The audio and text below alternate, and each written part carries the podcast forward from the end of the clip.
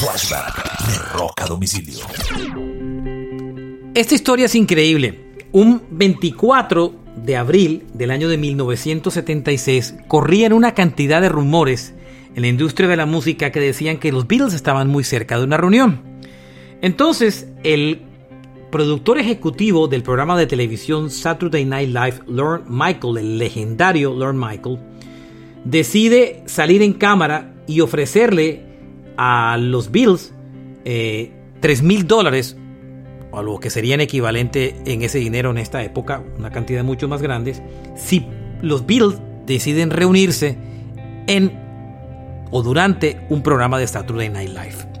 En el momento que Lord Michael está contando esa historia en televisión, Paul McCartney y John Lennon estaban juntos.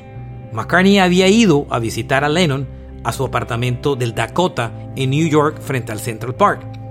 El programa de Saturday Night Live se graba o se emite en vivo y quedaba a unas pocas cuadras de donde Lennon vivía. McCartney y Lennon se miran y dicen, ¿y qué pasa si vamos? Se alcanzan a levantar, se visten, vamos. No lo hacían por el dinero, sino por diversión.